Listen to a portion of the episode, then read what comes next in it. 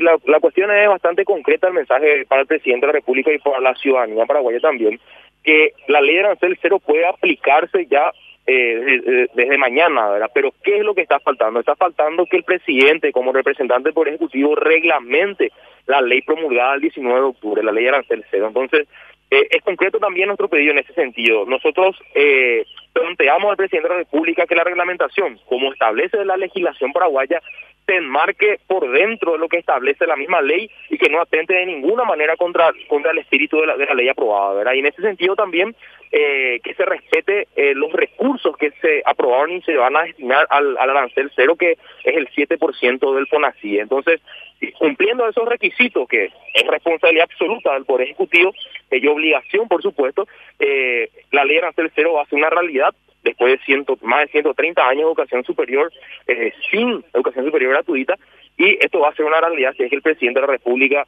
eh, cumple con esta responsabilidad que tiene. Ustedes para este año ya están pidiendo eh, esta reglamentación, atendiendo que el Ejecutivo tiene hasta enero aproximadamente para que desde... Así es, el, el tiempo que tiene el Poder Ejecutivo, eh, según la misma ley, es hasta el 19 de enero, el plazo máximo, ¿verdad?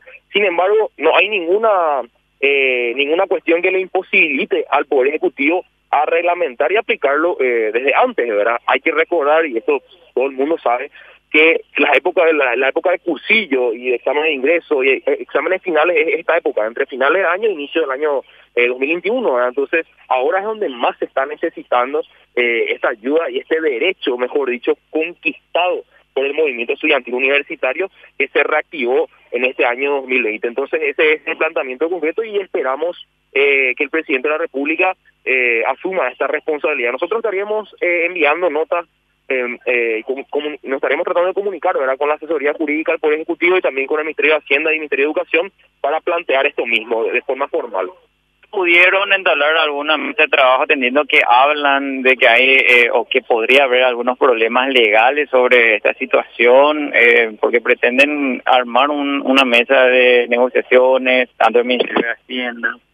No, la verdad que todavía no tuvimos una comunicación oficial informal todavía con ningún ente del Poder Ejecutivo pero nuestra intención es, clara y, es abierta por sobre todo en este sentido, porque eh, más que nada lo que se tiene que establecer son, los mecanismos y las disposiciones de ejecución de la ley que se que, está promulgada, ¿verdad? Entonces, eh, más que nada eso, si, si hubiese algún problema, una una perspectiva, una visión, un análisis jurídico de algún problema, bueno, eso lo estaremos evaluando de, forma posterior, ¿verdad? Pero eh, ahora mismo nosotros no vemos ningún, ningún, ninguna implicancia, ningún problema en ese sentido y no vemos el por qué no se está reglamentando todavía. Justamente tampoco se está tocando el tema de cuánto eh, beneficiaría, eh, porque no se está hablando de un presupuesto fijo en ese sentido, eh, atendiendo que solamente van a ser beneficiados los que salgan de la, del colegio público y también subvenciones.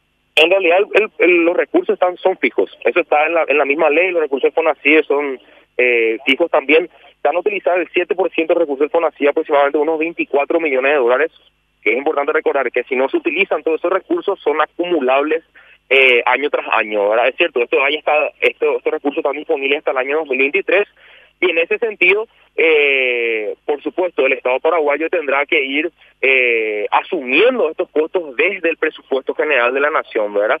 Eh, e ir dejando de lado al FUNACIDE gradualmente, pero los recursos actualmente son fijos y los beneficiarios son bastante claros, o sea, estudiantes que hayan egresado de colegios públicos y subvencionados y los que hayan egresado de colegios eh, privados tendrán la oportunidad de, plantear mediante una declaración jurada el acceso a becas. Entonces, si se utilizan todos los recursos destinados a, la nación cero, una, gran mayoría de estudiantado universitarios y de institutos de educación superior van a ser beneficiarios de, este derecho. Entonces, aproximadamente unos 70 mil estudiantes serán eh, beneficiarios directos de este derecho.